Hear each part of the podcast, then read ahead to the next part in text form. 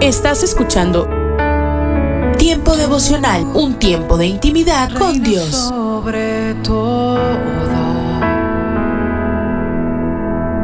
tu majestad inigualable.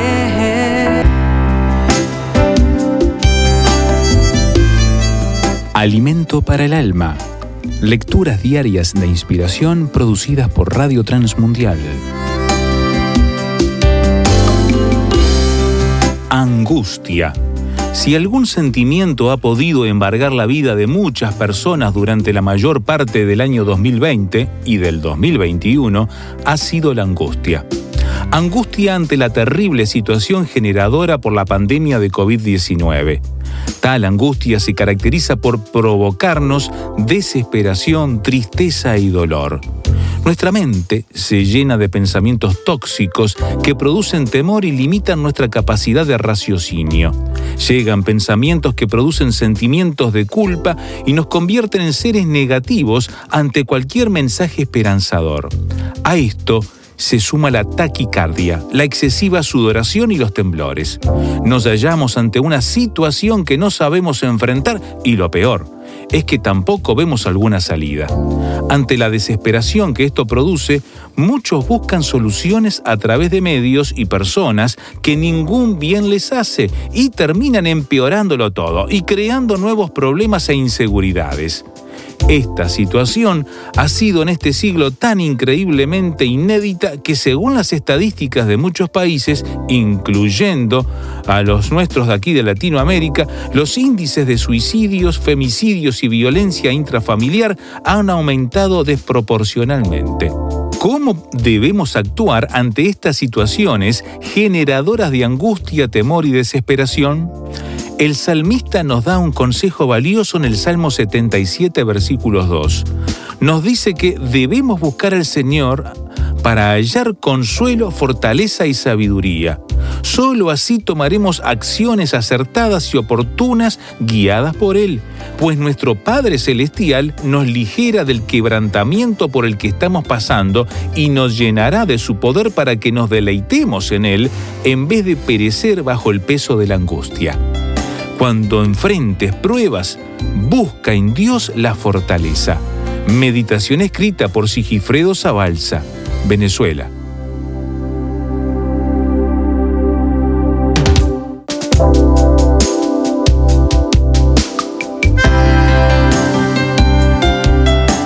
Para más información o si desea adquirir el libro Alimento para el Alma, escriba a apa.transmundial.org o llame aquí en México al 50 25 42 06. 50 25 42 06. Alimento para el Alma es una producción de Radio Transmundial. ¿A quién te encomendó Dios que cuidaras? ¿Cómo has recibido esa responsabilidad? ¿Has tratado de esquivarla o evadirla?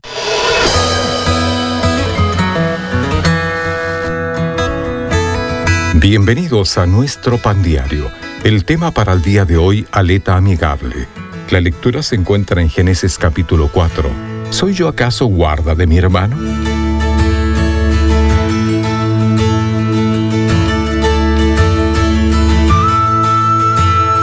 Una bióloga marina estaba nadando cerca de las islas Cook en el Pacífico Sur cuando una ballena jorobada de unos 22.700 kilos apareció y la cubrió con su aleta. Pensó que iba a morir, pero la ballena, después de nadar lentamente en círculo, se fue. En ese momento, la bióloga vio que un tiburón tigre se alejaba. Ella cree que la ballena estaba protegiéndola del peligro. Mundo peligroso se nos insta a cuidarnos unos a otros, pero quizá te preguntes, ¿se supone que debo ser responsable de otra persona? ¿O como diría Caín, ¿soy yo acaso guarda de mi hermano? El resto del Antiguo Testamento brama con la tronadora respuesta, sí. Como Adán tenía que cuidar el huerto, así Caín tenía que ocuparse de Abel. Los israelitas debían cuidar a los vulnerables y ocuparse de los necesitados. En cambio, explotaban a la gente, oprimían a los pobres y renunciaban al llamado de amar a sus prójimos como a ellos mismos. No obstante, en la historia de Caín y Abel, Dios siguió cuidando a Caín, aún después de echarlo. Dios hizo por él lo que él debería haber hecho por Abel. Este es un tipo hermoso de lo que Dios en Cristo haría por nosotros. Jesucristo nos tiene bajo su cuidado y nos da poder para hacer lo mismo con otros. Señor, gracias por cuidarme. Ayúdame a cuidar a otros.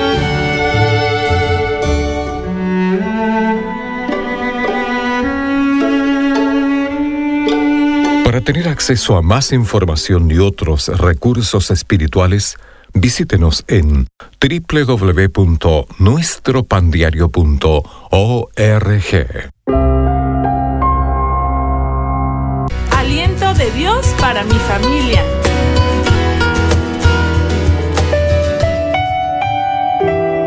Cinco convicciones de fe para levantarte. ¿Qué tal? Tal vez en los últimos días has vivido la experiencia de detener tus esfuerzos cuando todo marchaba aparentemente bien. Sin embargo, aparecen las dificultades porque no existen planes perfectos. La enfermedad, un accidente o un problema económico son tan fuertes como si escucháramos tambores de guerra. ¿Cómo debemos responder? Con cinco convicciones de fe. Número uno, yo sé que mi Redentor vive y que al fin se levantará del polvo. Estas palabras las declaró Job en su libro capítulo 19 versículo 25 cuando estaba viviendo los días, meses o años más terribles de su existencia. Sin embargo, tenía puesta su fe en su Redentor, en Jesucristo. Declaró que sería levantado del polvo porque su Señor y Dios viven para siempre. ¿Tienes esa convicción? Número 2. Yo sé a quién he creído y es poderoso para guardarme. Fueron las palabras que el apóstol Pablo escribió a su hijo espiritual Timoteo en la segunda carta capítulo 1 versículo 12. El mensaje completo fue, por eso mismo padezco esto pero no me avergüenzo porque yo sé a quién he creído y estoy seguro que es poderoso para guardar mi depósito para aquel día. Qué confianza tan extraordinaria cuando estaba padeciendo persecución, sufrimiento y algún tipo de aflicción. Número 3. Yo sé que Dios todo lo puede. Esta declaración también la presentó Job en su libro capítulo 42 versículo 2 le dijo al Dios eterno, yo sé bien que todo lo puedes, que no hay nada que tú no puedas realizar. Qué certeza tan oportuna. Es justo lo que tú y yo necesitamos reconocer, que Dios todo lo puede. Número 4. Yo sé que Dios está de mi parte. Esta convicción la encuentras en el Salmo capítulo 56, versículo 9. El día que yo te pida ayuda, mis enemigos serán puestos en fuga, porque yo sé que tú, mi Dios, estás de mi parte. El problema no era menor. Sin embargo, el salmista sabía que el Señor estaba de su lado. Número 5. Yo sé que por la oración Dios responderá mis peticiones fueron las palabras que el apóstol Pablo escribió en su carta a los Filipenses capítulo 1 versículo 19. Yo sé que por la oración de ustedes y con el apoyo del Espíritu de Jesucristo, esto redundará en mi liberación. El apóstol sabía que no estaba solo. Una iglesia estaba intercediendo para que Dios lo fortaleciera. Y no tenía duda, el Señor estaba trabajando en su vida de tal manera que sería liberado. Cuando te estés enfrentando a algo que es difícil de manejar, no permitas que tus pensamientos digan, no se puede, es imposible, mejor me deprimo. Es necesario que creas en Dios, porque con estas cinco convicciones honras a Dios y Él te levantará, porque es misericordioso, es tu redentor, es tu consolador. Aunque este fin de semana parezca muy complicado, recuerda, yo sé que mi Redentor vive. Yo sé a quién he creído y es poderoso para guardarme. Yo sé que Dios todo lo puede. Yo sé que Dios está de mi parte. Y yo sé que por la oración Dios responderá mis peticiones. Ánimo, soy Constantino Paras de Valdés. Que tengas un gran día. Cada mañana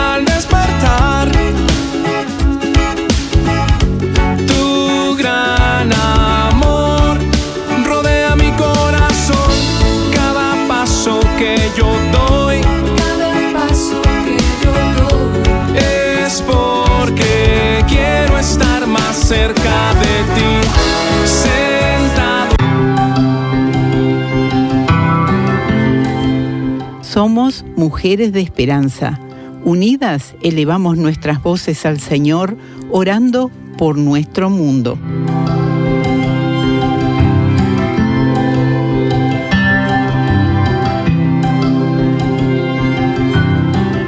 Señor, protege a la nueva iglesia fundada y plantada que ministra a las familias deportadas en los países de Oriente Medio. Ayúdales a compartir el Evangelio efectivamente. En el nombre de Jesús. Amén.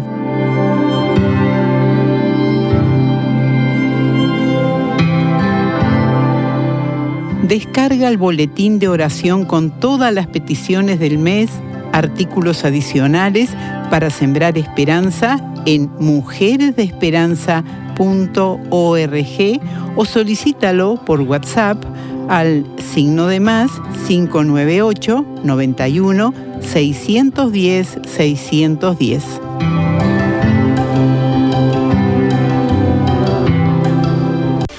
Solo una voz inspira tu vida, inspira tu vida. Una voz de los cielos, con el pastor Juan Carlos Mayorga. Bienvenidos. No a nosotros, oh Jehová, no a nosotros, sino a tu nombre da gloria, por tu misericordia, por tu verdad. ¿Por qué han de decir la gente dónde está ahora su Dios? Nuestro Dios está en los cielos. Todo lo que quiso ha hecho. Cuando la gente te agradece por tu aporte y elogia con asombro tu nuevo estilo de vida o logros, éxito y demás, inmediatamente, de manera pública, debes dar a Dios la gloria. La reacción de un cristiano ante el éxito y victorias reconocidas debe ser dar a Dios la gloria. Muy seguramente con cada triunfo gente vendrá a ti admirada y te felicitará. Una voz de los cielos dice, quédate tú con el ánimo que ellos te dan, mas la gloria devuélvesela a Dios. De Él es la gloria. Amigo y amiga, cuando te refieras a las cosas buenas que tienes, que haces y ofreces, ten cuidado siempre de no atribuirle la gloria a esas cosas, ya que a Dios le debes el bien que tienes, haces y ofreces. Como está escrito, el caballo se alista para el día de la batalla, mas Jehová es el que da la victoria. El ejército puede estar preparado para la guerra, pero la victoria depende del Señor.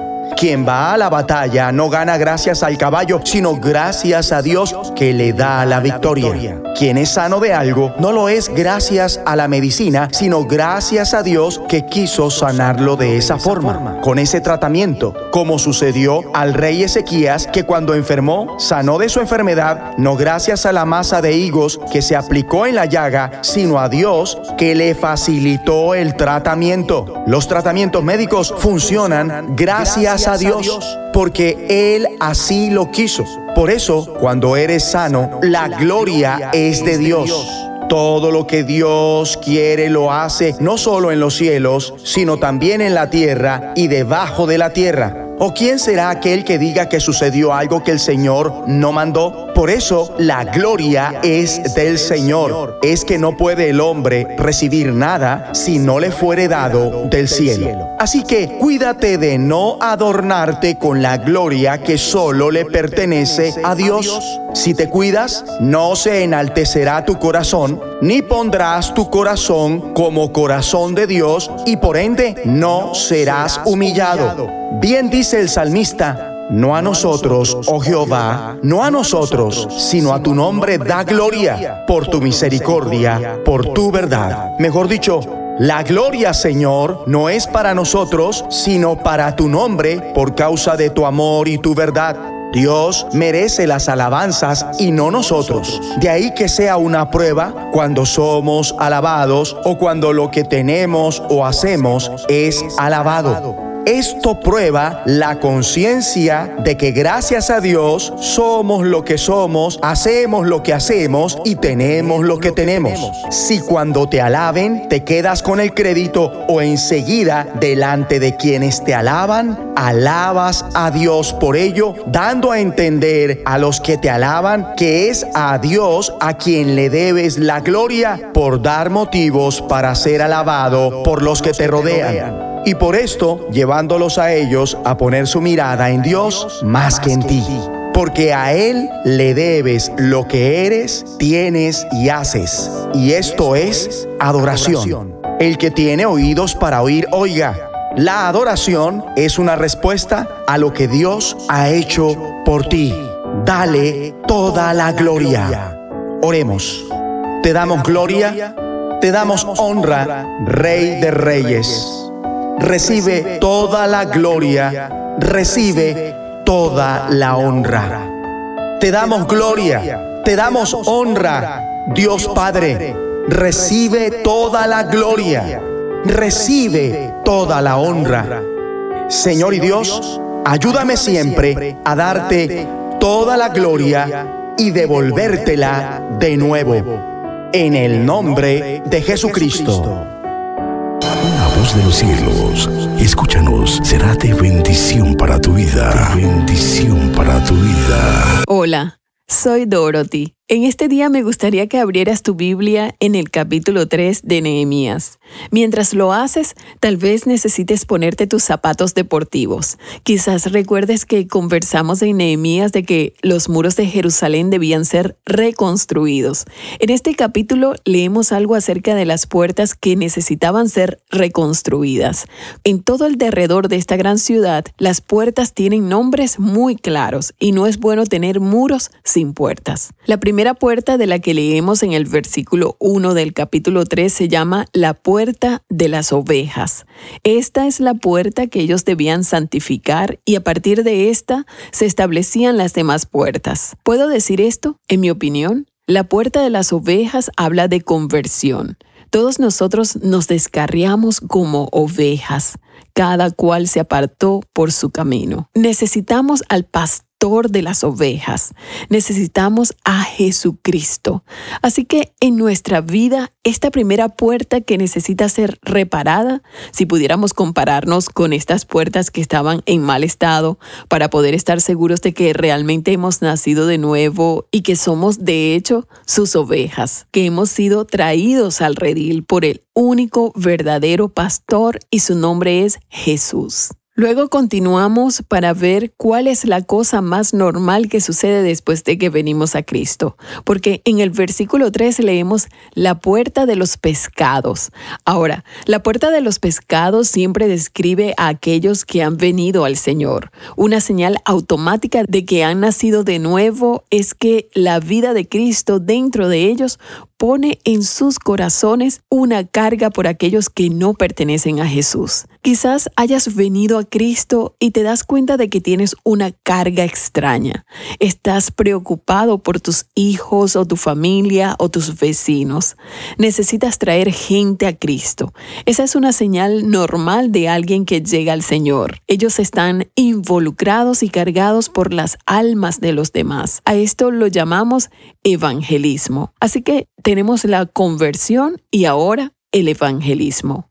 El evangelismo viene a nosotros con la vida de Cristo morando en nuestro interior y siempre continúa, pues el Señor dijo claramente, porque el Hijo del Hombre vino a buscar y a salvar lo que se había perdido. Eso es lo que únicamente Él puede hacer a través de ti, porque Él es el único ganador de almas. Entonces, hagamos algo hoy en nuestra vida y digamos, sí Señor, necesito arreglar la puerta de las ovejas, pero ciertamente necesito la puerta de los pescados porque hay hombres y mujeres a mi alrededor y también niños y niñas que necesitan desesperadamente al Señor Jesús. De una manera nueva, me gustaría que veas que es normal que como cristiano vivas para que las almas se salven a través de ti. Sí, porque eres un recipiente lleno de su espíritu para la gloria del Dios viviente, porque su actividad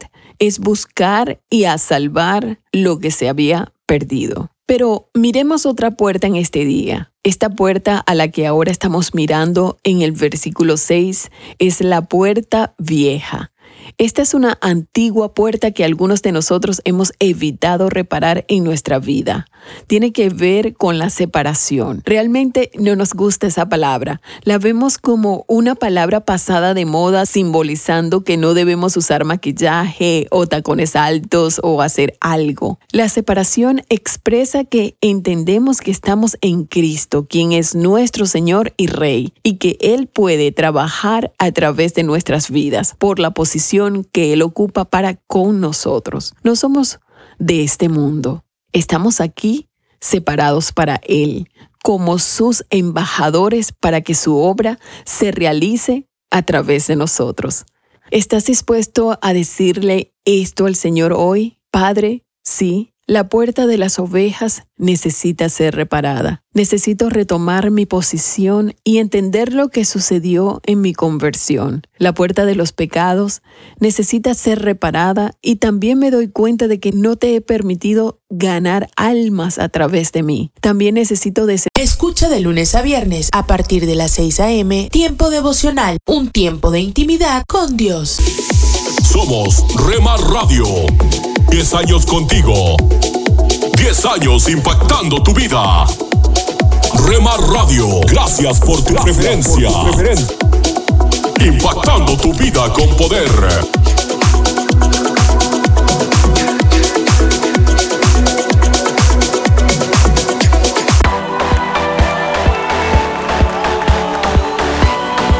Estás escuchando Rema Radio.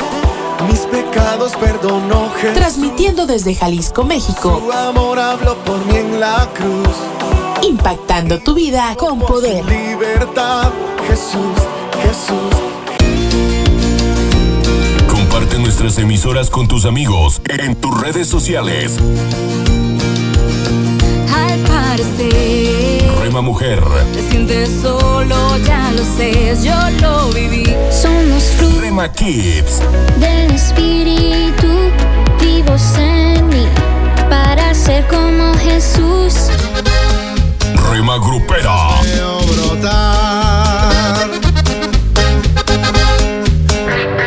Rema Juvenil, es tu amor.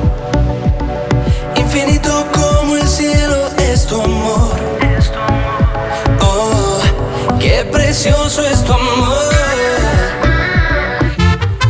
Rema Mariachi,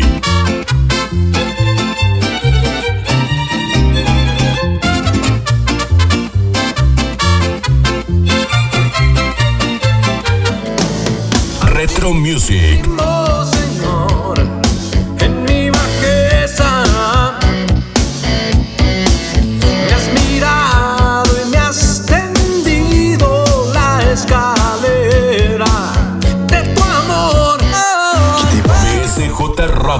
que tiene el corazón partido, señorita.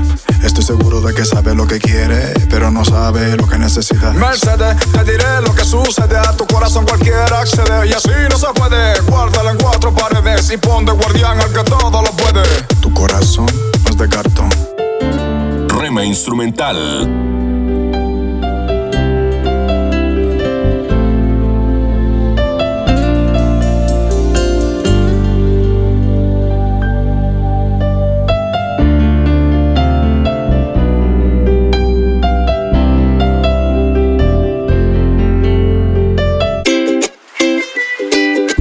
Medios, Rema Digital. En el dolor yo te llamo y encuentro y cubres con tu amor mi corazón. Y mi ser anhela más Dios está por encima para bendecirte, abajo para sostenerte, adelante para orientarte. Atrás para protegerte y a tu lado para apoyarte. Por eso te busco y te amo y me amas por siempre. La cruz fue suficiente. Rema Radio, impactando tu vida con poder.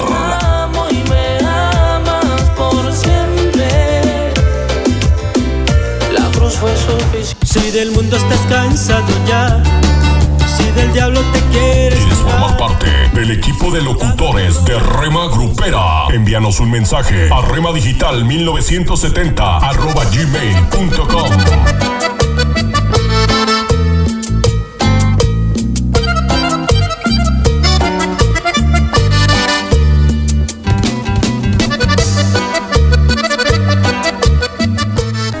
venganza diferente. Hay ocasiones en las que recibimos una ofensa sin sentido alguno, sin que hayamos hecho algo que provocara una reacción así en la otra persona. Y siendo honestos, nos gustaría vengarnos. Pero a veces la venganza puede ser muy diferente a lo que esperarían los demás. Haré que se arrepienta. Un oficial del ejército abofeteó a un soldado raso un día de mal humor. El soldado abofeteado era conocido por su valentía. Sintió más que el golpe el insulto, pero la disciplina militar le prohibía devolver la bofetada. Solo podía responder con palabras y le dijo, haré que se arrepienta. Un día, en medio de una cruenta batalla, el soldado vio a un oficial que, herido y separado de su compañía, hacía un esfuerzo desesperado para abrirse paso entre los enemigos que lo rodeaban. El soldado se dio cuenta de que el oficial era el que le había maltratado y se apresuró a ayudarlo, apoyando al oficial herido con su brazo. Juntos lograron salvar la distancia que los separaban de sus posiciones. Temblando de emoción, el oficial estrechó la mano del soldado y balbuceó unas palabras de gracias. ¿Qué respuesta me has dado a un insulto propinado sin sentido? Ya le dije que le haría arrepentirse de ello, respondió con una sonrisa el soldado mientras apretaba la mano del oficial. Se dice que desde entonces fueron grandes compañeros. No respondas igual que los demás. Es muy fácil vengarse de otros haciendo lo mismo que nos hicieron, pero Dios nos manda a actuar diferente, a dejar huellas que nos diferencien de los demás. Primera de Pedro 3:9 dice, no paguen mal por mal, no respondan con insultos cuando la gente los insulte. Por el contrario, contesten con una bendición. A esto los ha llamado Dios, y Él les concederá su bendición.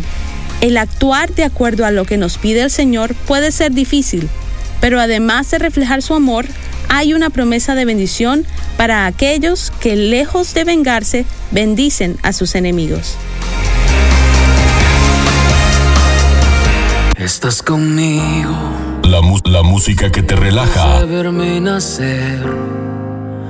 Tu palabra me hizo saber de las cosas tan hermosas que creaste para mí. Yo no sé. La, la música que te activa. Yo no sé lo que pasó, pero las penas voy sacando. Yo no sé lo que pasó. Hay algo andaba yo buscando. Yo no sé lo que pasó, pero tu amor me fue a encontrar. Yo no sé lo que pasó. 24 horas para ti. sobre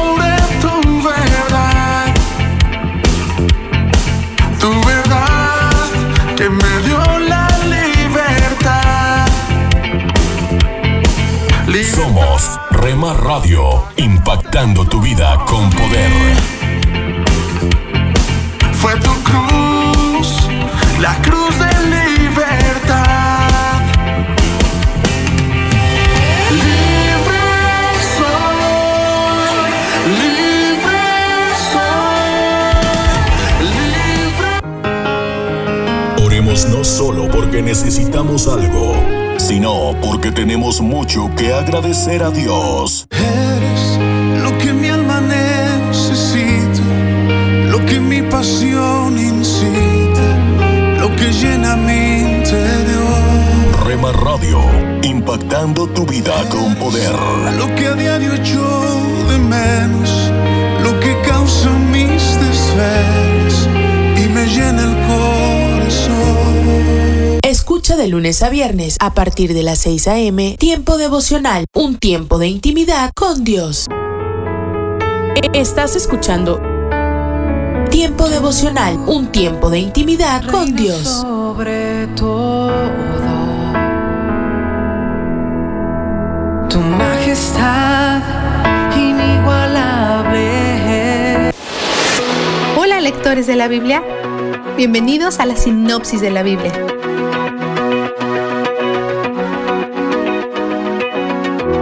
Estos siete salmos se encuentran entre los quince capítulos conocidos como los Cánticos de Ascenso. Para comprender su propósito, necesitamos una visión del paisaje de Israel. Jerusalén eventualmente será la capital de Israel, sirviendo como sede principal del tabernáculo y del templo. Jerusalén está a una gran altura, así que no importa de dónde vengas, tienes que subir para Jerusalén, de allí el ascenso. Más de tres veces al año, todas las tribus de Israel que han sido dispersadas por toda la tierra se unen para celebrar los días santos. Los académicos dicen que cantan estas 15 canciones mientras hacen su peregrinación. Estos son sus himnos para el viaje. Algunos incluso hacen referencia a viajar o a cosas que los viajeros deben tener en cuenta. El Salmo 121, por ejemplo, es un salmo de confianza en cómo Yahweh nunca está cansado o distraído, a diferencia de los dioses paganos que requieren dormir y, según se dice, regresan al inframundo por la noche. Dado que los israelitas tienen que dormir en las carreteras mientras viajan a Jerusalén, probablemente es reconfortante que recuerden que Yahweh está despierto y velando por ellos. David también dice que Dios les proporciona sombra, lo cual es especialmente agradable si viajas por el desierto de Judea. El Salmo 123 llama a Dios en medio de la angustia y la opresión, con lo cual los israelitas continuarán lidiando por mucho tiempo. En su viaje es probable que pasen por áreas donde viven sus enemigos, por lo que le piden piedad a Dios. Esto fluye directamente en el Salmo 124, que dice que la protección de Dios es la única manera en la que han sobrevivido a la angustia y la opresión hasta ahora. Sus pruebas han sido abundantes, pero Dios es su ayuda. Es bueno para ellos que tengan que cantar estas canciones tres veces al año, porque sabemos lo fácil que es para ellos olvidar a Dios. El Salmo 125 afirma las bendiciones que recibirán aquellos que recuerden a Dios y confíen en Él, y dice que Dios desarraigará a los injustos. Por cierto, el monte Sión al que se hace referencia en este salmo es el punto más alto de la antigua Jerusalén, justo afuera de las puertas de la ciudad. Como es tan notable, se vuelve una forma de referirse a Jerusalén. Los dos nombres a menudo se usan indistintamente. En el Salmo 128 vemos referencias al pacto de Dios con los israelitas. Él les ha dicho que si mantienen el pacto, vivirán en la tierra, serán fructíferos y bendecidos. Pero si rompen el pacto, serán oprimidos y exiliados. Esta canción los anima con las bendiciones de mantener el pacto. He aquí una advertencia importante para capítulos como este. Estos textos nos presentan detalles sobre el carácter de Dios y cómo actúa en general pero es algo engañoso al tratar de aplicarlos con la misma proporción uno a uno hoy en día. Por ejemplo, el tener hijos no está garantizado para todas las personas que son obedientes. Estas promesas se basan en el pacto de Dios con los israelitas, un pacto específico con un pueblo específico. Es importante para nosotros honrar el contexto por algunas razones. A nos ayuda a comprender el carácter de Dios correctamente.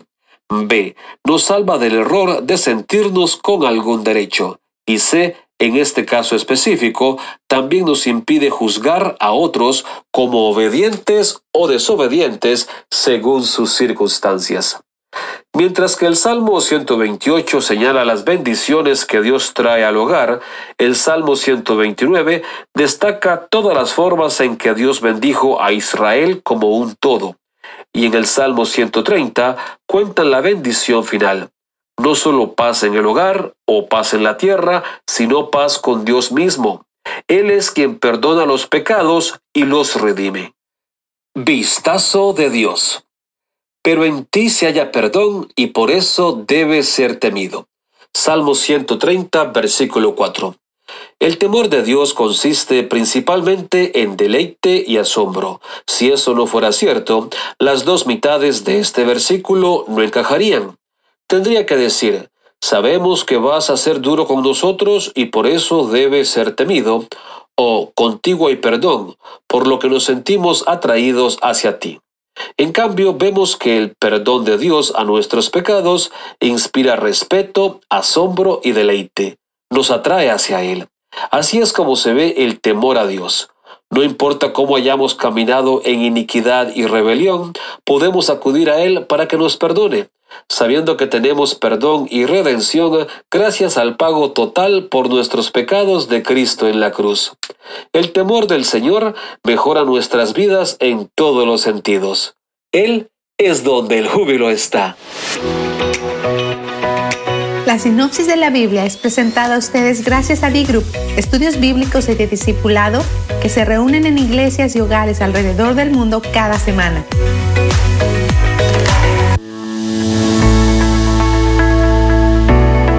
Momentos para recibir ánimo y renovación con pautas para vivir.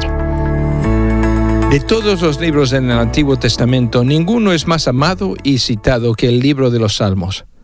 Sin embargo, es sorprendente cuán poco conocemos de esta obra de arte, que fue en realidad el himnario del antiguo Israel. Primero, estas 150 selecciones fueron una colección o antología de poemas y discursos cortos puestos a música. Algunos fueron escritos para ocasiones especiales, tales como las visitas al Templo de Jerusalén. Otros fueron lamentos escritos en ocasiones de tristeza, como cuando los israelitas fueron extraditados a Babilonia, o oraciones pidiendo a Dios venganza para sus enemigos. David, de forma tradicional e histórica, ha sido considerado el autor principal de este gran libro. Existieron también otros autores de los salmos, tales como Moisés y algunos otros que escribieron mucho antes que David y otros que escribieron después que él. En este libro también constan las melodías que Moisés cantó y enseñó a la gente mientras caminaban en el desierto y se regocijaban por su libertad de la esclavitud de Egipto. Débora y Barak, profetas que siguieron a Moisés, cantaron aquellas mismas canciones, las que fueron incorporadas eventualmente a este libro. Luego de David, reyes tales como Ezequías animaron a su gente a cantar salmos de alabanza y adoración a Dios. En el Nuevo Testamento, el libro de Salmos es citado más que otro libro del Antiguo Testamento. De las 283 citas del Antiguo Testamento mencionadas en el Nuevo Testamento, 116 son del libro de los Salmos. En los campos de contestación de la Segunda Guerra Mundial, judíos devotos caminaban hacia su muerte recitando los salmos. En la cruz, mientras la vida abandonaba el cuerpo de Jesús, él citó los salmos. Hoy los cristianos han redescubrido los salmos en la alabanza contemporánea, reemplazando la música que se ha perdido con el pasar del tiempo. Acaba de escuchar a Eduardo Palacio con Pautas para Vivir, un ministerio de Guidelines International. Permita que esta estación de radio sepa cómo el programa le ha ayudado. Acompáñenos en la próxima emisión de Pautas para Vivir. Gracias por su sintonía.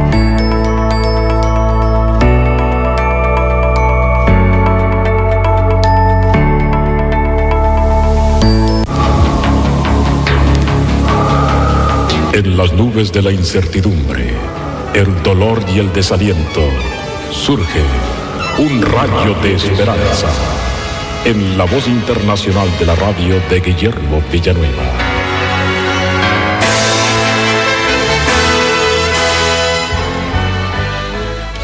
Precisamente, cuando iba a hablar a un auditorio de 15.000 personas, cuenta el predicador cristiano evangélico Jones, en una de las ciudades de los Estados Unidos, fue puesta en el púlpito una nota firmada por dos estudiantes de la escuela superior, que decía más o menos de la siguiente manera, Usted es nuestra última esperanza esta noche. Estamos confundidas y no sabemos cómo vivir. Por lo tanto, hemos decidido terminar de una vez. Si usted tiene alguna palabra que pueda ayudarnos, iluminarnos el camino, dígala por favor. Si no, entonces nuestro fin ha llegado. Mientras el señor Jones hablaba, no veía ir a las 15.000 personas, sino únicamente a esas dos muchachas que estaban siendo zarandeadas interiormente con la intención de quitarse la vida. Y la respiración del predicador era solamente una oración para que Dios tocara sus corazones. Cuando llegó la hora del llamamiento, una de ellas aceptó el ofrecimiento de Cristo y fue capaz de levantarse de en medio de su desesperación para encomendarse a Cristo y encaminarse por el sendero de la felicidad. Sin embargo, la otra pensó que el Evangelio era demasiado bueno o barato para ser verdad y se suicidó, hundiéndose en una eternidad sin Dios. estimado amigo, por eso dice la palabra del Señor en Primera de Tesalonicenses 5:3, cuando digan paz y seguridad, entonces vendrá sobre ellos destrucción repentina y no escaparán. Hemos estado hablando de lo que no podemos escapar. No podemos escapar de la voz de la conciencia. Estas dos muchachas estaban siendo acusadas por su conciencia, se sentían infelices, pero no sabían la forma de poder encontrar la paz. Pero una entendió que Cristo daba la paz y fue salva. Se nos habla en la palabra de Dios en Juan capítulo 8 de unos hombres que trajeron ante Jesucristo a una mujer sorprendida en adulterio. Ellos estaban tentando a Cristo porque querían apedrearla y al mismo tiempo querían acusar al Señor Jesús de no guardar la ley como ellos la interpretaban. Y entonces ellos le estaban preguntando si deberían o no apedrearla. Y leemos lo siguiente, y como insistieron en preguntarle, se enderezó y les dijo, el que de vosotros esté sin pecado, sea el primero en arrojar la piedra contra ella. Pero ellos, al oír esto, acusados por su conciencia, salían uno a uno, comenzando desde los más viejos hasta los postreros, y quedó solo Jesús y la mujer que estaba en medio. Sí, mi amigo, ellos vinieron a Cristo con una conciencia dormida, pero el Señor despertó la conciencia y se dieron cuenta que eran culpables y que no eran perfectos delante de Dios. Por eso es muy importante que si tenemos la conciencia dormida, ella va a ser despertada aquí en la tierra y puede ser que no tengamos remedio si hemos rechazado a Jesucristo.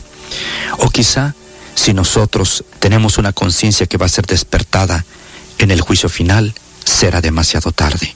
Por lo tanto, es mejor que si la conciencia nos acusa de que no estamos en paz con Dios y no estamos bien, vengamos hoy mismo a Cristo para tener su paz y perdón ahora mismo. Así pues, recibe a Jesús si tú nunca lo has hecho. Amén. Esperamos que esta audición, un rayo de esperanza, haya penetrado en su corazón. Si en algo podemos servirle, por favor dirija su correspondencia a Guillermo Villanueva, apartado 77-335, México, Distrito Federal, 11200. Le invitamos para que nos sintonice a esta misma hora y por esta misma estación. Muchas gracias por la amabilidad de su atención. Hola, soy Johnny Erickson Tara. Pablo dice algo interesante en el capítulo 4 de Gálatas. Les escribió, como bien saben, la primera vez que les prediqué el Evangelio fue debido a una enfermedad. Ahora bien, Pablo no dice cómo su enfermedad allanó el camino para el Evangelio, pero él dice que sucedió por eso, y para mí eso es muy alentador pues demuestra que cuando estás enfermo o incluso paralizado como yo, tus dolencias preparan el escenario para que otros reciban las buenas nuevas. Cuando pasamos por tormentas, no solo somos fortalecidos en nuestra fe personal con Cristo, sino que también impactamos la fe de otras personas. Tu enfermedad y tus pruebas le dan autoridad y autenticidad a tu testimonio. Entonces, usa tu sufrimiento como la plataforma para compartir el Evangelio de Jesús. Esto es la palabra para ti hoy.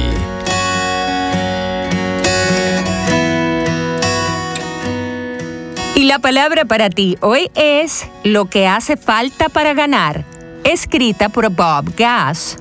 En Primera de Corintios 9, 26 leemos, Por eso yo corro cada paso con propósito. Ya sea en el mundo de los deportes o en el reino de Dios, todos los ganadores muestran cinco características. Una, conciencia de sí mismos. Los ganadores son sinceros sobre sus fortalezas y debilidades. Y en la Biblia lo dice, el Señor escudriña todo corazón. Si lo buscas, te permitirá que lo encuentres. Primera de Corintios 28, 9. En oración, te ves tal cual eres. Mientras lees la palabra de Dios, comienzas a verte como puedes ser. 2. Enfoque. Donde quiera que estés hoy, mantente ahí, porque ahí es donde Dios está. La gente que se pasa la vida esperando a que llegue su barco, por lo general se sienten desilusionados o mueren en el muelle. Los ganadores viven en el momento presente, se niegan a estar en un sitio mientras su mente está en otro. 3. Confianza. Los ganadores superan la ansiedad manteniendo sus ojos en la meta y mientras más se acercan, más aumenta su confianza. Judas lo escribió así, Queridos hermanos, manténganse en el amor de Dios, en el libro de Judas 1.20. Esto es algo que debes hacer por ti mismo y hacerlo diariamente a través de la oración y la palabra de Dios. 4. Resistencia. Los ganadores sacrifican el presente por el futuro han aprendido a decir no a la indulgencia y sí a la disciplina, porque para ellos el premio vale el precio. Pablo lo escribió así, disciplino mi cuerpo como lo hace un atleta, lo entreno para que haga lo que debe hacer.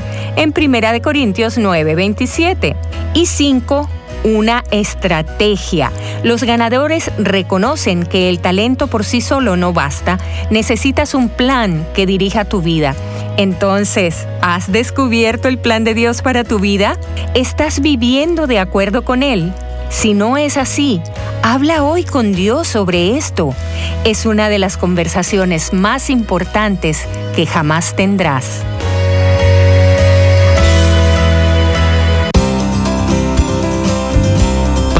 Para la vida. Reflexiones con Carmen Reynoso.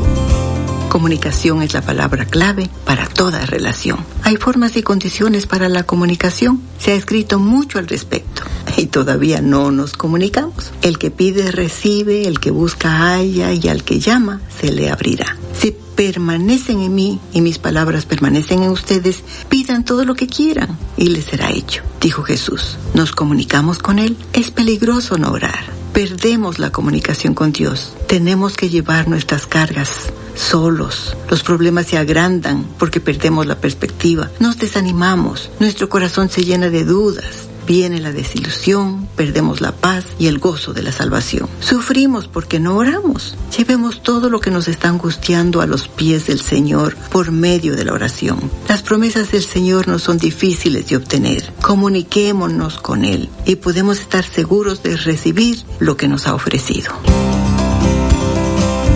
Pan dulce para la vida. Reflexiones con Carmen Reynoso.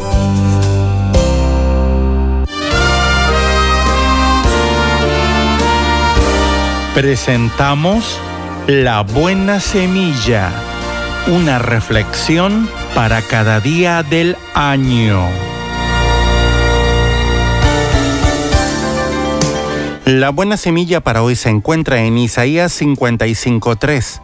Inclinad vuestro oído y venid a mí, oíd y vivirá vuestra alma.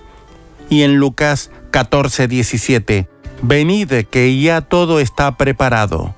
La reflexión de hoy se titula Palabras del Evangelio. Venid. En el Evangelio de Mateo encontramos cuatro veces esta palabra en boca de Jesús. Venid. La primera invitación, venid en pos de mí, es decir, sígueme, fue dirigida a dos hermanos, Simón Pedro y Andrés, Mateo 4:19 qué poder en este llamado de Jesús. Ellos dejaron todo y le siguieron. Y a mí, Señor, ¿qué me impide ir a ti? concédeme la felicidad de vivir por la fe contigo. La segunda invitación de Jesús, venid a mí todos los que estáis trabajados y cargados, Mateo 11:28.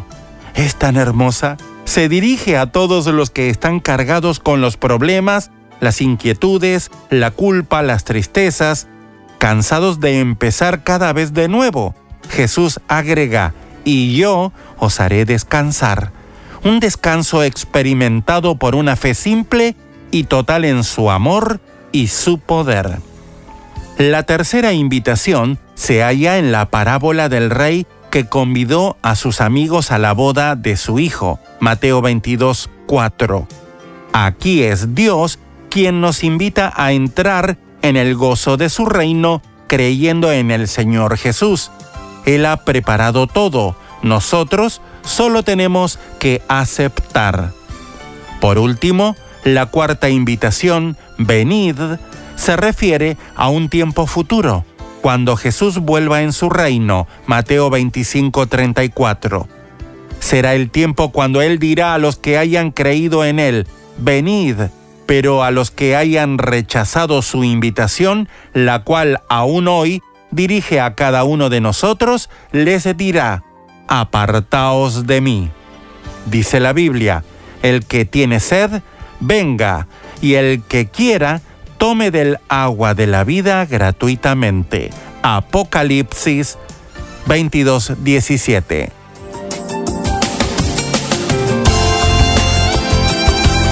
Para escuchar este y otros programas, le invitamos que visite nuestra página web en labuenasemilla.com.ar.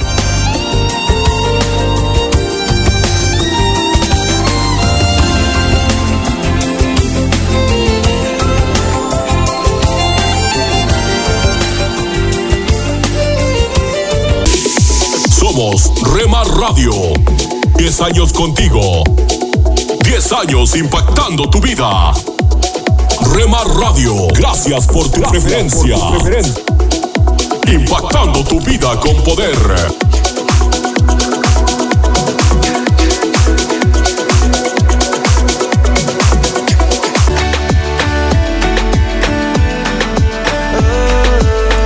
Estás escuchando Rema Radio.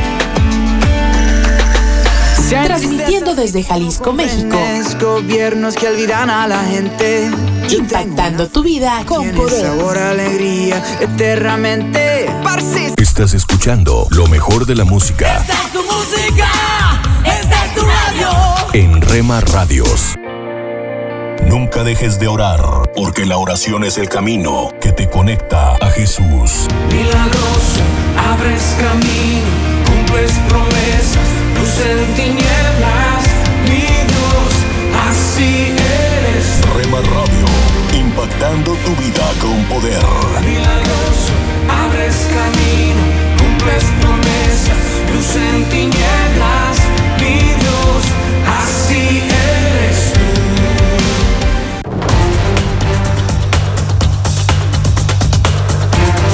Las emisoras de Rema Radio se escuchan a través de internet gracias a Seno Radio.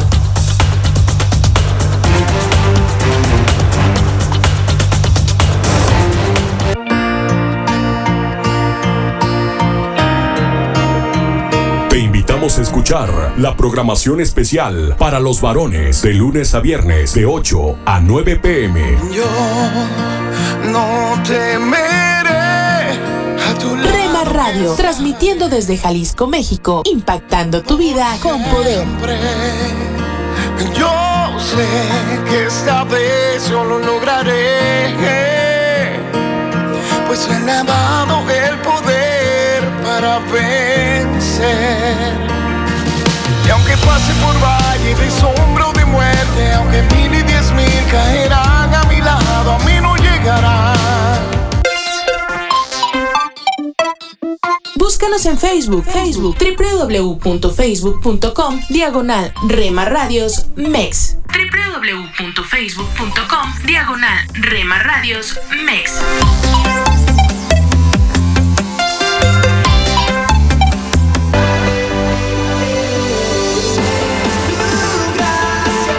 Porque somos parte de tu familia. Somos una más en tu hogar. Por dejarnos estar. Nuestro objetivo es ser una radio de bendición. Buena música. Buen contenido. En Rema Radio, impactando tu vida con poder.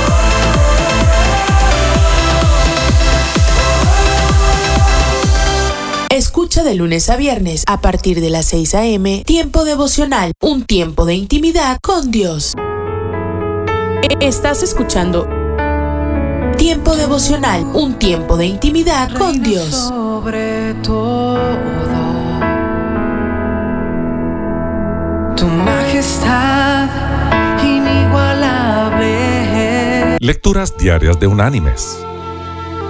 La lectura de hoy es tomada del Evangelio de Mateo. Allí en el capítulo 10 vamos a leer desde el versículo 28 hasta el versículo 30, donde Jesús nos dice, No temáis a los que matan el cuerpo, pero el alma no pueden matar.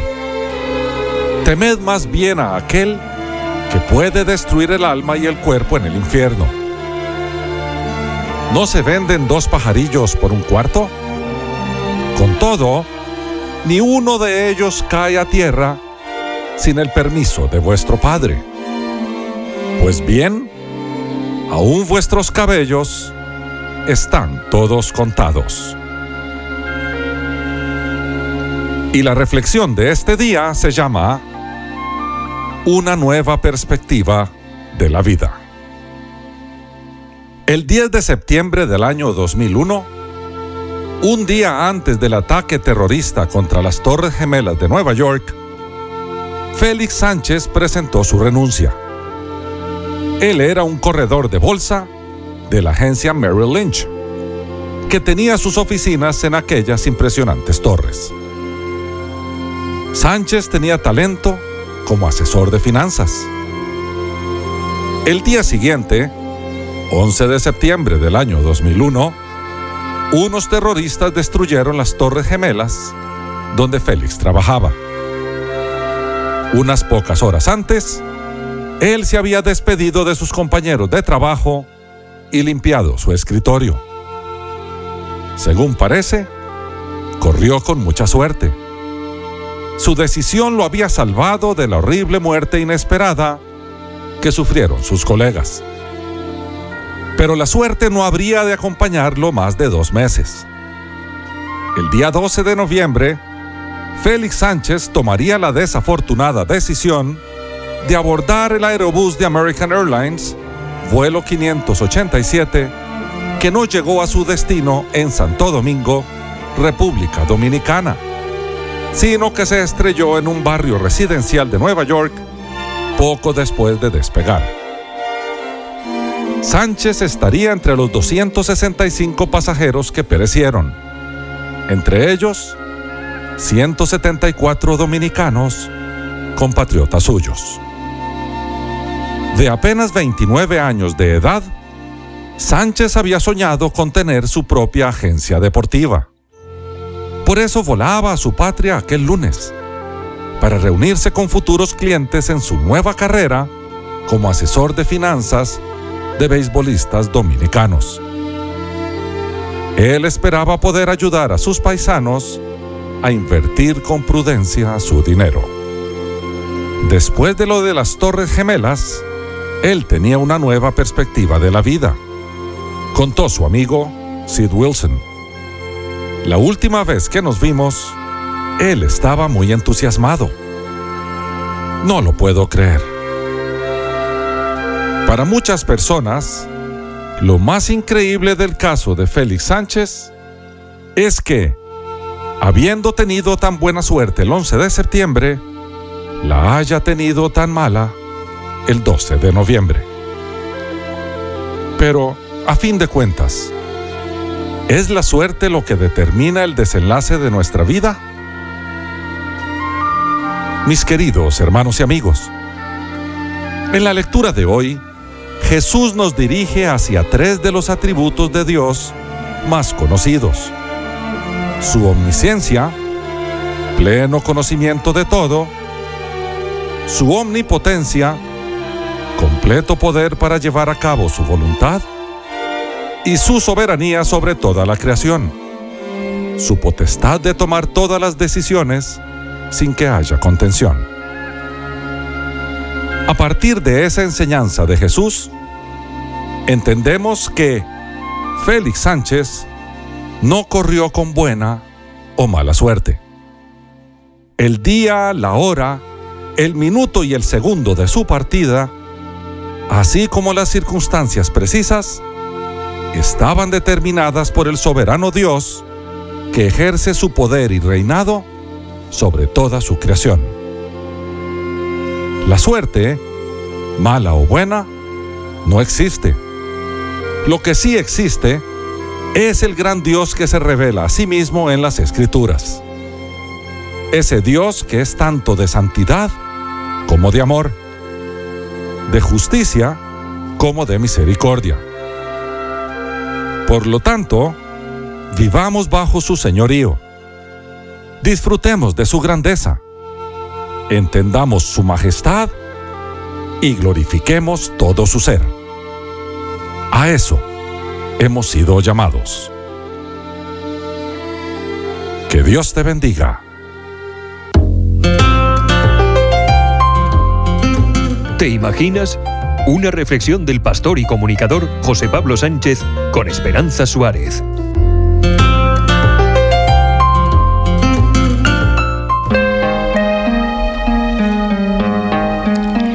Charity es madre de tres hijos a los que tiene que criar sola. Sobrevivió a un violento ataque de Boko Haram en Yuyaku, una remota aldea del norte de Nigeria, a unos 500 kilómetros de la capital.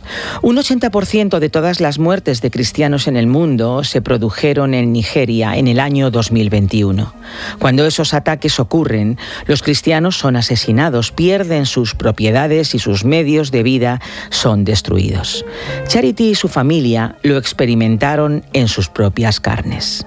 Hacía calor cuando llegaron, cuenta Teófilus, el hijo de Charity. Su madre estaba en el baño aseándose cuando su hermano entró corriendo a la casa.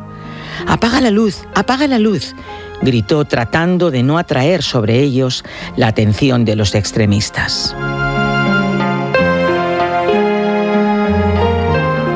En aquel momento supimos que Boko Haram estaba atacando nuestra aldea, recuerda Charity. Desde hace tiempo, Boko Haram es uno de los grupos terroristas más terribles del mundo. Se ven a sí mismo como la más pura expresión del Islam y creen estar llevando a cabo la verdadera predicación y misión de la fe musulmana, esto es, la guerra santa que su visión extremista les motiva a hacer. Tenía miedo, cuenta Teófilus. Pensé que no sobreviviríamos, así que cogí la mano de mi hermana y corrimos. Charity cogió a su hija menor y la colocó rápidamente a su espalda en un portabebés y también corrió hacia las montañas. Íbamos en la misma dirección cuando una moto vino hacia nosotros. Justo ahí fue como me separé de mis hijos. Yo me fui con mi niña y mi hijo corrió en otra dirección con su hermana. Esto recuerda a Charity, que corrió hacia la boca de una cueva y se metió dentro para refugiarse con otras personas de la aldea. En la oscuridad susurró los nombres de sus hijos. No hubo respuesta. Susurró una y otra vez, Teófilus, Elizabeth. Un silencio estremecedor heló la sangre de Charity. Pensé en la posibilidad de que mis hijos también hubiesen sido asesinados. Esto cuenta Charity que en medio de la oscuridad pasó toda la noche clamando a Dios por sus hijos. Cuando finalmente amaneció, todos salieron cautelosamente y en profundo silencio de la cueva y comenzaron a caminar de regreso a la aldea para ver qué quedaba de su hogar. En el camino de vuelta, Charity supo que Boko Haram había matado a algunos miembros de su familia. Llegué a mi casa, pero continuaba sin noticias de mis hijos, recuerda Charity. No podía ni tan siquiera comer ni beber. Si mis hijos hubieran muerto, ¿de qué me habría servido la comida? Pasaron varias semanas sin novedades, días de oración y clamor a Dios en medio del temor. No había servicio de telefonía y muchos pensaban que las carreteras eran demasiado peligrosas para viajar. Un día, mientras que Charity hacía sus quehaceres en la casa familiar, oyó a su hijo gritar su nombre. Cuando se asomó a la puerta principal, vio a su hijo y a su hija caminando hacia ella. Quedé tan impactada y emocionada al verlos, comparte Charity. Ver a mis hijos fue como un nuevo amanecer.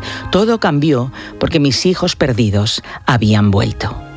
La batalla para la familia de Charity no había terminado aún. En realidad, esto era solo el principio. Ahora tenían que reconstruir sus hogares, encontrar comida, restaurar la iglesia, volver a plantar sus cultivos y sobre todo, lidiar con la ansiedad de que Boko Haram continuaba ahí al acecho en algún lugar. ¿Volverían a atacar su aldea? Charity y sus hijos tuvieron que luchar también contra el estrés postraumático. La oscuridad, ruidos fuertes, hasta el ladrido de un perro provocaba en ellos un escalofrío de miedo que se apoderaba de sus mentes. No sabíamos que estábamos traumatizados, ni siquiera sabíamos lo que es un trauma, recuerda Charity. Pero gracias a la atención terapéutica de la ONG Puertas Abiertas, Charity y sus hijos pudieron superar su temor, gracias a la fuerza de la esperanza que nace de la fe en Jesús.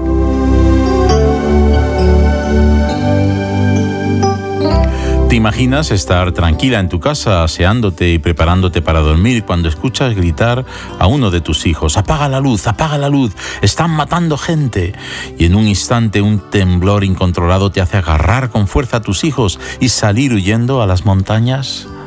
¿Te imaginas escuchar una moto perseguirte y en un intento desesperado para salvar la vida, soltar la mano de tus hijos y correr hasta llegar a una cueva oscura donde refugiarte con la esperanza de poder encontrarlos allí? Pero el silencio al llamarlos te hiela la sangre y tan solo el clamor a Dios te conforta en medio de la angustia. ¿Te imaginas volver al día siguiente a tu aldea para encontrar cadáveres en el camino, algunos de tus amigos y familiares, pasar varios días sin saber nada de tus hijos, hasta que por fin un día aparecen en casa sanos y salvos, de modo que tu corazón se llena de alegría y de agradecimiento a Dios? ¿Te imaginas que Dios, además de devolverte a tus hijos, te sana el estrés postraumático que te mantenía esclava de la angustia, cada anochecer, cada ruido, cada ladrido. Pues no te lo imagines más, es verdad. La verdad de aquellos que cambian su angustia por la esperanza que nace de la fe en Jesús. Has escuchado ¿Te imaginas? Un espacio producido por Radio Encuentro, Radio Transmundial en España Comunícate a info@radioencuentro.net.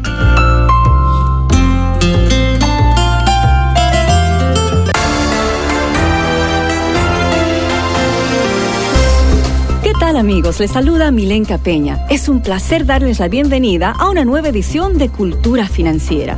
Les invito a escuchar al conocido autor y conferencista, el doctor Andrés Panasiuk, quien compartirá con nosotros otro interesante tema con ese estilo que lo caracteriza. Yo creo que comprar un auto es una mala inversión todo auto nuevo se devalúa un promedio del 43% en los primeros tres años desde que lo compramos. Entonces, ahora uno no compra un auto porque uno va a hacer una inversión, uno compra un auto porque uno lo necesita. Así que ya que uno va a comprar un mal necesario, yo le quiero recomendar algunas cosas para que salga de esa compra por lo menos con algo de dinero en el bolsillo. Número uno, usted no va a hacer amigos al concesionario de autos, usted va a hacer un negocio. Entre al de automóviles sin la intención de ser amigable. Sea respetuoso en todo momento, pero no sea amigable. Los vendedores generalmente tienen una personalidad de tipo interactiva que tiende naturalmente a influenciar a otros a través de las relaciones interpersonales. Ellos son generalmente amigables y cálidos. Usted debe ser exactamente lo contrario. Esa frialdad respetuosa le llevará al vendedor, nuevamente por las tendencias naturales de su personalidad, a tratar de restaurar la relación y estar mucho más dispuesto a ceder en las negociaciones. En segundo lugar, sepa qué es lo que usted quiere. Es importantísimo que usted sepa lo que quiere antes de hacer la compra. Sepa qué es lo que quiere y cuánto va a pagar por lo que usted quiere. Usted debe decirle al vendedor, estoy buscando un auto de tal marca, de tal modelo, de tal año, con unos 45 mil kilómetros. Si no lo tiene, inmediatamente márchese, porque una de las tácticas de los vendedores se llama en inglés bite and switch, la mordida del anzuelo y el cambio. Normalmente lo que el vendedor le va a decir es, bueno, no tenemos esa marca y ese modelo, pero tengo este otro modelo y esta otra marca que es parecido. La idea es cambiarle su punto de referencia para que usted ya no sepa cuánto cuestan las cosas y pierda de esa manera el control de la negociación. No caiga en esa trampa, simplemente salga y busque por otro lado. En estos últimos años es mucho más fácil encontrar exactamente la marca y el modelo que uno quiere si uno tiene un poco de paciencia, busca en la internet, compra los diarios regularmente y visita en persona los concesionarios. Por alguna razón, usted eligió el modelo que eligió y se tomó las horas de investigación que se tomó. No eche a perder su trabajo. En tercer lugar, cuando encuentre el vehículo que quiere, pida que se lo presten por 24 horas. Entre al negocio y dígale al vendedor que usted tiene un serio interés en comprar tal o cual vehículo. Dígale que le gustaría darle una buena inspección y que para eso le gustaría llevárselo por 24 horas. Usted puede dejar su propio vehículo en el negocio, le pedirán su licencia de conductor, llenará un formulario. Cuando se lleve el vehículo, manéjelo en la calle de la ciudad, en alguna autopista, y si le satisface el andar, pase al siguiente paso. Lleve el vehículo a que lo inspeccione un profesional y pídale un informe completo del estado del vehículo. Evalúe el resultado de la inspección y si está dispuesto a comprar el vehículo, identifique los arreglos que se tengan que hacer, arregle su seguro y vuelva al negocio al día siguiente y comience con la venta de su auto. Si usted va a entregar su auto como parte de pago por el nuevo, mantenga esas dos negociaciones completamente separadas. Primero, indíquele al vendedor que usted está interesado en obtener el mejor precio por su auto usado y luego entonces negocie el precio de su nuevo auto.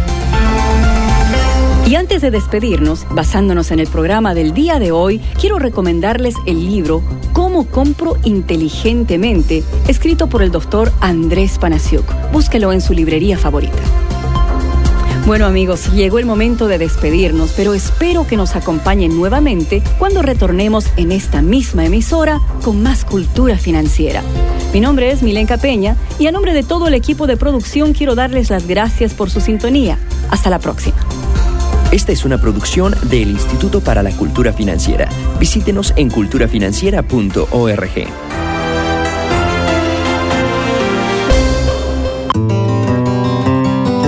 Si hiciera una lista de las ideas millonarias del siglo XX, probablemente tendría que incluir algo llamado la cámara Polaroid. Puede que seas demasiado joven para recordarla. Podría llevarte al museo para enseñártela. Fue un gran invento en su época. ¿Qué era lo peor de tomar fotos en ese entonces? Esperar a que revelaran el rollo. El concepto Polaroid introdujo la idea revolucionaria de revelar tus fotos instantáneamente y sabías pronto si habías fotografiado lo que querías. Eso fue mucho antes de la tecnología de la telefonía celular. Entonces, con la Polaroid, si le cortabas las cabezas de todos cuando tomabas una foto, podías tomarla de nuevo y tendrían su cabeza en la siguiente foto. Naturalmente sentimos impaciencia por ver cuál es el resultado de nuestro esfuerzo con nuestras imágenes, ¿verdad? Y también con la gente. Hoy quiero tener una palabra contigo acerca del tema La gente no es como las fotos instantáneas. Nuestra palabra para hoy de la palabra de Dios está en Gálatas capítulo 6 en el Nuevo Testamento. Y estoy leyendo el versículo 9. No nos cansemos de hacer el bien, porque a su debido tiempo cosecharemos si no nos damos por vencidos. Este versículo habla de hacer el bien en la vida de las personas. Y como sabes, hacer el bien a menudo no muestra resultados visibles, al menos por un tiempo. Pero la Biblia dice que si sigues sembrando buena semilla, cuando parece que no tiene ningún efecto, o que a las personas no les importa, de repente recogerás una cosecha satisfactoria. Podría ser que necesites escuchar eso ahora mismo porque has estado viviendo y compartiendo a Cristo en la vida de alguien que simplemente parece no entenderlo. No le importa, no parece estar respondiendo, parece que ni siquiera quiere escucharlo en este momento y es como si estuvieras hablando con una pared. Inclusive podría ser un miembro de tu propia familia. Recuerda, Jesús dijo que el trabajo del agricultor es esparcir la semilla, no hacerla crecer, simplemente esparcirla en el campo. Aunque no estés viendo ningún resultado en la vida de alguien o de algunos, este versículo dice que sigas sembrando. Eso no significa molestar, empujar o presionar. Simplemente amar pacientemente, rociar suavemente los valores bíblicos cuando encuentres una apertura natural y espontánea para hacerlo. Recuerdo a Becky, quien a la edad de 30 años recibió una llamada de una mujer que dijo, ¿Eres la Becky que conocí en bachillerato? Ella respondió, sí, lo soy.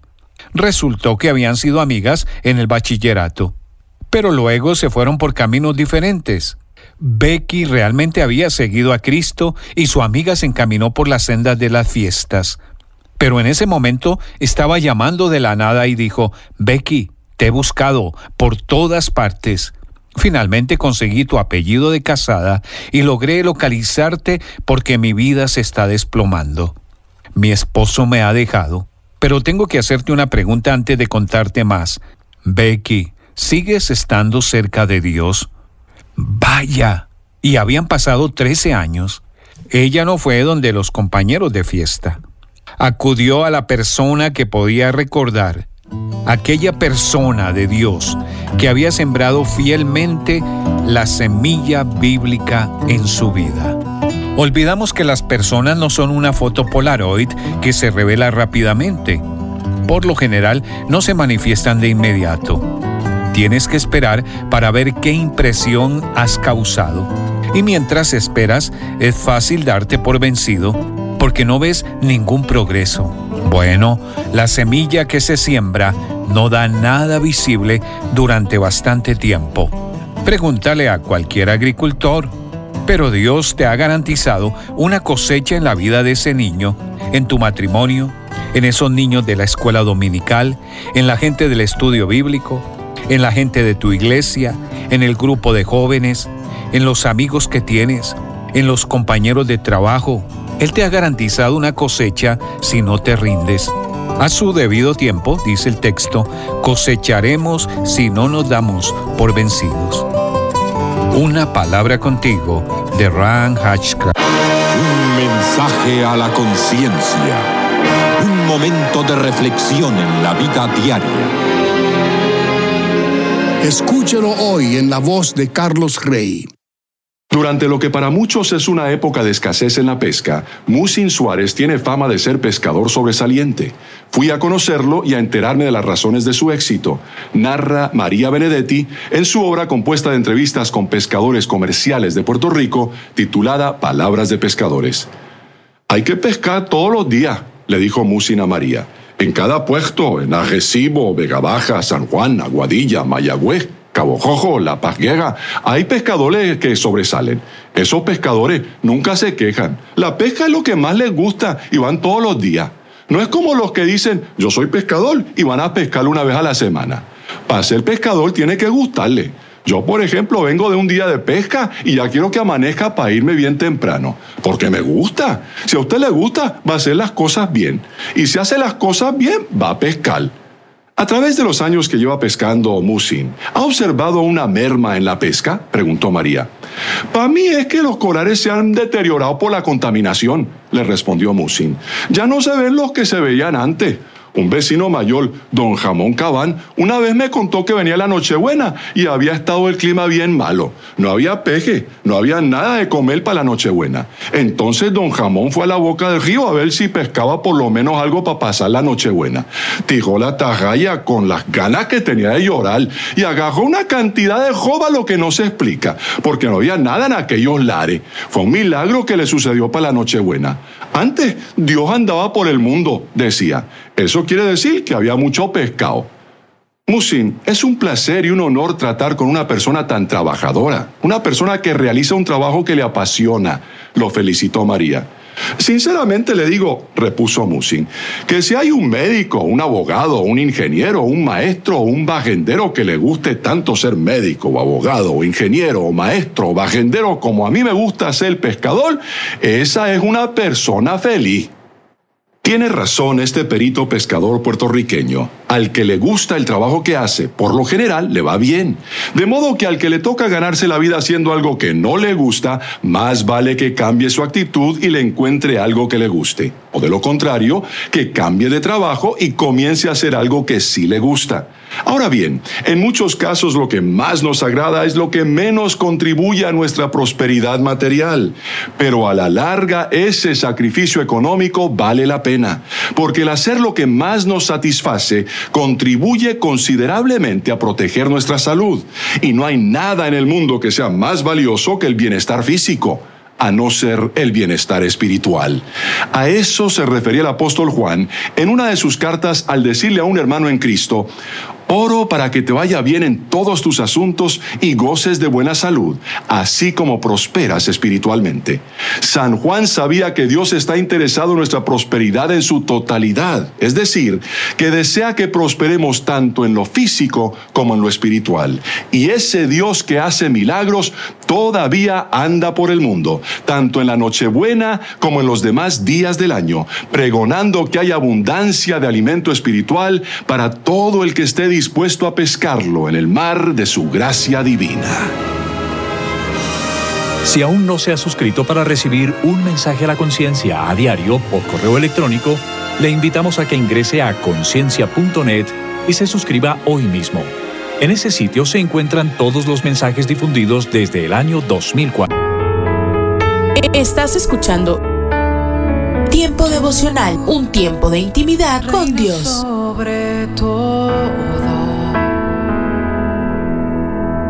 tu majestad inigualable.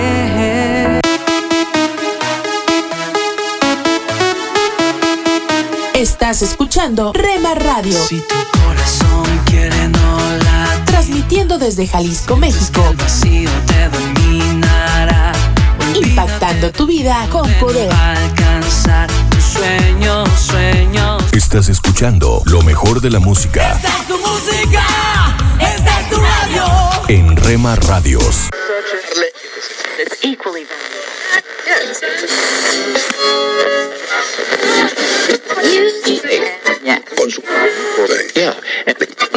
Inspiración, hay que hacerle caso a la razón. Cuando Estás quiera hablar el corazón. tu estación favorita, una Rema Radio, cerró, siempre hay contigo. otra, Tranquila. Bota ya lo viejo pa' que venga lo nuevo. 24 horas con el poder que cambia tu Deja de vida. pensarlo y échate pa'l ruedo. Yo quiero verte disfrutar. Tranquilo que lo malo va a pasar. Y si algo te detiene, dile no, dile que no. Todas las mañanas. Escucha las emisoras de Rema Radios a través de Tuning y Seno Radio Quiero adorar. Quiero que y en nuestra página web remarradios.witsai.com diagonal radios. llegue al corazón. Al caer la tarde junto con el sol. En tu casa, en tu carro, en la oficina, con tus amigos, donde estés. Estamos en la red. Rema Radios.